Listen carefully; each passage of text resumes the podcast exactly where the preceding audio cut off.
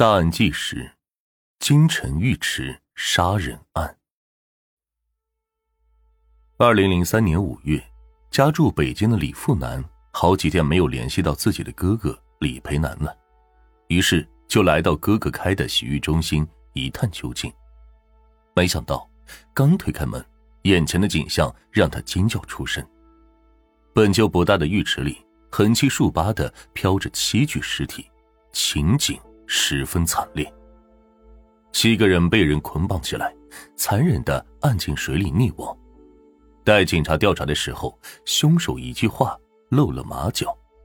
那么，凶手到底是谁？为什么会干出这等丧尽天良之事？他又说了什么，才暴露了自己的恶行？今天，我们来聊一聊轰动一时的金城浴池杀人案。二零零三年五月的一天，家住北京朝阳的李富南突然想起。自己已经几天没跟哥哥联系了。自己的哥哥李培南在附近开了一家洗浴中心，从一九九九年到现在了，生意一度十分红火，规模也相当的大。自己的哥哥为人和善，做生意也十分诚信厚道，从不与人结怨，在当地有着不错的口碑。不过因为此时非典肆虐，人们经常闭门不出，店里便冷清了不少。李培南也只能按照上面的指示挂起了暂停营业的牌子。如今，洗浴店里很多员工都已经收拾东西回家，只剩下哥哥、嫂子还有五个锅炉工、服务员等在坚守阵地。虽然忙于工作，但兄弟俩的关系还是相当不错的。他们住的也近，时常有来往，就算见不了面，也会电话沟通。但这一次，李培南却几天没来找李富南。也没有跟他打电话联系，也许是兄弟之间的血脉相连，弟弟内心涌上一股淡淡的不安。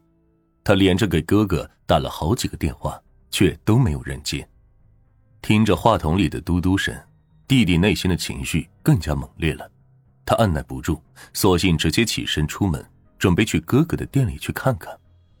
李富南很快就来到了哥哥开的乐园洗浴中心，玻璃门上挂着暂停营业。从外面看上去，里面是一片漆黑。李富南心中隐约升起一种不祥的预感，他连忙推开门，瞬间一股难以诉说的怪味扑面而来，让人忍不住屏住了呼吸。李富南摸索着打开了灯，可眼前的景象让他吓了一跳。只见洗浴中心内部一片狼藉，到处散落着毛巾、床单、洗浴用品，甚至还有钢管、胶带。收银台也遭到破坏，被洗劫一空。李富南越来越不安，他喊了几声“哥哥”，却无人答应。他慌慌张张的打开浴室的大门，可眼前的一切让他呆住了。浴池里赫然横躺着几具尸体，而自己熟悉的哥哥和嫂子也在其中。如此惨烈的一幕，让李富南如同雷击一般。他反应了一会儿。双腿一软，差点坐下，随后恍恍惚惚的掏出手机，拨通了报警电话。朝阳区的警方闻讯赶来，即使他们见多识广，经手的凶杀案不计其数，可也被这幅残忍的景象给震惊了。很快，七具尸体被打捞出来，并列排开，除了李培南夫妇，还有店里的锅炉工，连服务员五人全部死于非命。经过法医鉴定，这七人都是被捆绑起来强制溺杀。被害人中，年龄最大的五十三岁，最小的不过二十岁。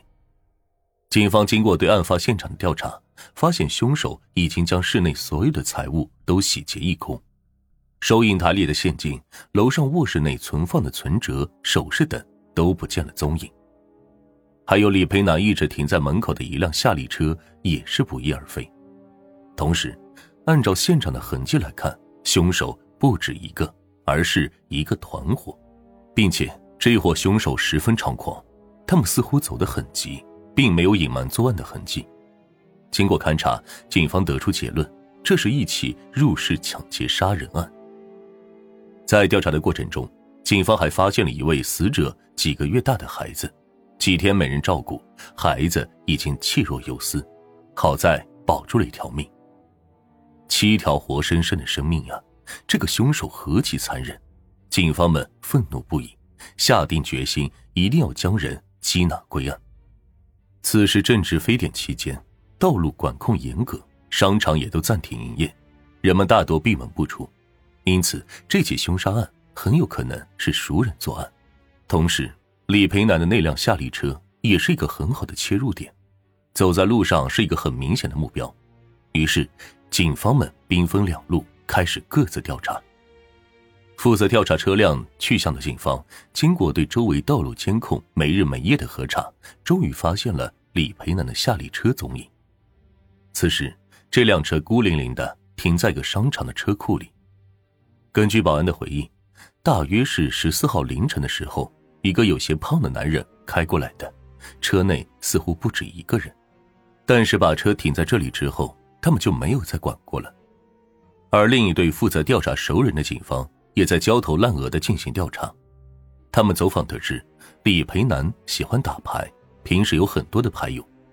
于是，警方对这些牌友又进行了一番调查，但因为人太多，挨个核实花了不少的时间。在警方忙碌的时候，一个好消息传了出来。五月十四日，一个身材高大的男子来到了邮政储蓄银行。他用帽子和口罩把自己遮挡的严严实实，看不出真实的长相。这个男人手中拿着其中一位死者的存折，从银行里取走了一万多元。警方欣喜若狂，赶紧调取了周边监控，并将这位男子的照片给打印了出来，四处走访询问。经过调查，他们得知，这个男子看上去像是经常来打牌的一个人。那个人自称是李斌，是个东北人。而李斌和一个叫做王江庆的人关系好，经常乘坐王江庆的桑塔纳轿车。而警方调取到了王江庆的照片，是个较胖的男人，刚好和保安的描述完全对上了。他们将照片拿给停车场的那个保安鉴别，保安看过之后，发现果然是当时那个开李培南夏利的人。王江庆平时就开着自己的桑塔纳接送一些乘客。于是，警方们就伪装成乘客，守株待兔，很快就等到了他。王江庆和往常一样开车，并很快的拉到了客人。然而，正在他高兴的时候，却突然被这几个乘客给按倒，随即一双银色的手铐铐在了他的手上。警方毫不客气的质问他：“最近有没有犯过什么事？”王江庆懵了，他连忙说自己只是开开黑车。没有干别的事情，警员们对视一眼，又厉声问道：“你最后一次去乐园洗浴是什么时候？都干了什么？”“乐园洗浴”这四个字一出来，王江庆就好像听到了什么可怕的事情，他哆哆嗦嗦的摇头大喊：“不是我，我没去过，我也没有杀人。”警方自己还没说是什么事，这个王江庆倒好，直接自己不打自招，自露马脚了。王江庆很快被带回了警局进行审问，他没有承受住压力，很快对罪行供认不讳，并将其他同伙的信息透露给了警方。根据王江进所说，作案人员包括他在内一共四人，另外三人分别叫做李斌、李俊林、封朝勇。警方们根据王江进的信息，决定赶快实施抓捕。然而，在他们匆忙赶到李俊林家的时候，他却早就走了。李俊林的妻子还不知道发生了什么事，她告诉警方，自己的丈夫跟一个叫做李斌的牌友一起去打牌了，到现在还没有回来。而李斌的住所这边也已经没有了踪影，警察扑了个空。他们心想，这下坏了，这两个人肯定已经听到了风吹草动，准备逃之夭夭了。事不宜迟，警方又连忙调取道路监控，很快就发现了这两人坐了一辆黑车。扬长而去，警方又赶紧调查，与这个黑车司机进行联系，但电话怎么也打不通，大家都急坏了。最终，他们在司机家里等到了他，问起不接电话的事，司机掏出了手机，这才发现手机的电池盖被人人为的弄松了。司机也是吓了一跳，告诉警方，李斌和李俊林曾经借他的手机打过电话，可能就是那个时候动了手脚，而自己一直在忙，也没有注意到。不得不说，这两人还是颇有几分反侦查能力的。警察不能及时联系上司机，给了他们足够的时间逃跑，但是法网恢恢，疏而不漏。根据司机提供的地址，警方在附近展开地毯式的搜寻，终于在一家洗浴中心发现了二人。随后。另外一位涉案人员风朝友也在他的老家湖北随州被警方成功抓获。至此，距这场惨绝人寰凶杀案的发生已经过去了近一个月的时间。几人经过审讯，对自己的罪行供认不讳。而李斌原名并不叫李斌，而叫惠金波。警方对其进行调查，发现他居然是个逃犯。九年前，惠金波在吉林犯了命案。他一路潜逃，化名李斌来到了北京。当时监控覆盖不全，警方也没能成功的抓住他。长期潜逃未被抓获，让惠金波对此是洋洋得意，认为警方无能。再加上此人好吃懒做，生活并不富裕，最终又生出再犯的念头。而此时，惠金波认识了有盗窃前科的李俊林，两人一拍即合，最终犯下了这起轰动全国的案件。惠金波和李俊林萌生了入室抢劫的念头，而洗浴中心老板李培南则成了他们首要的选择。李培南平日里经常和他们一起打牌，二人对他的情况也算是知根知底，更对他红红火火的生意眼红很久了。就这样，惠金波和李俊林叫上了同伙，分别是王江庆和风朝勇。五月十三号的夜晚。在大多数人都沉入梦乡的时候，惠金波等人带上匕首、钢管等作案工具，蒙上脸，戴上帽子，悄悄地进入了乐园洗浴。此时，锅炉工龚某一家正在沉睡，四人直接一拥而上，将这一家子捆绑的严严实实，堵上了嘴。随后，两名服务员和老板夫妇也没能逃脱他们的魔掌，被牢牢地绑了起来。只能眼睁睁的看着劫匪们将收银台洗劫一空。但此时，老板李培南却隐隐察觉有个劫匪看起来很眼熟，他盯着惠金波，脱口而出问道：“你是李斌吧？”李培南可能还以为惠金波会顾念往日一起打牌的情分，然而他根本没有想到这句话给他招来了杀身之祸。惠金波本就是个心狠手辣的人。当初在东北老家的时候，他就因为要钱不成而直接勒死了自己的舅妈。那一年，惠金波才二十岁，就已经如此残酷无情了。如今逃亡了九年，他更知道，如果落网，自己肯定难逃一死。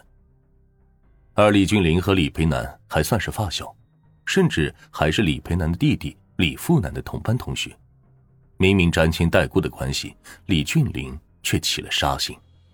因此，虽然李培南将保险箱给他们打开，又告诉了几人银行存折的密码，但是李俊林和惠金波他们还是不打算放过他们。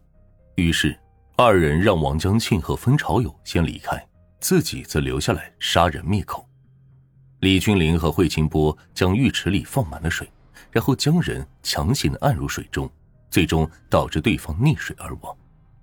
但这个过程太慢了。于是，在手动强制溺水几人后，两人想了一个更好的办法，那就是先将人打晕，然后再扔进水里。果然，这样杀人的速度快了很多。而在作案的过程中，两人都十分冷静，好像只不过是在做一件十分平常的事情一样。李俊林杀累了，干脆还坐在水池边，一边喝饮料一边玩水，对身边的尸体没有丝毫的触动。冷血无情，令人发指。七个活生生的人命就这样消失了，只有一个几个月大的孩子，因为太小没有引起他们的注意，最终得以活命。二人杀完人之后，自以为神不知鬼不觉，第二天就去取走了钱。但正义永远不会缺席，在警方的努力下，四名嫌犯终于落网。同年九月五日。北京法院作出了终审裁定，判处惠金波、李俊林死刑立即执行，王江庆和风朝友也被判处了无期徒刑。二人服从了判决，而面对记者想要对受害者家属说些什么的问题，李俊林沉默了良久，最终说出了一句：“对不起，他们。”与李俊林的沉默相比，惠金波居然看起来十分无所谓的样子，好像自己没有杀过人，也没有受到惩罚一样。记者询问惠金波，还想不想见到自己的家属？惠金波很平静的说：“没有，不见了。长痛不如短痛。”一声枪响，两位罪犯轰然倒地，结束了自己罪恶的生命。李俊林和惠金波为了利益，做出了入室抢劫的举动。为了不被人发现，他们视生命为草芥，残忍杀害了七条活生生的生命。二人的行为令人发指，即使他们逃脱了一时。也必将落入法网，受到法律的严惩，为自己的罪恶付出应有的代价。只是他们以命抵命，也换不来他人的生命，也改变不了带给几个家庭的痛苦。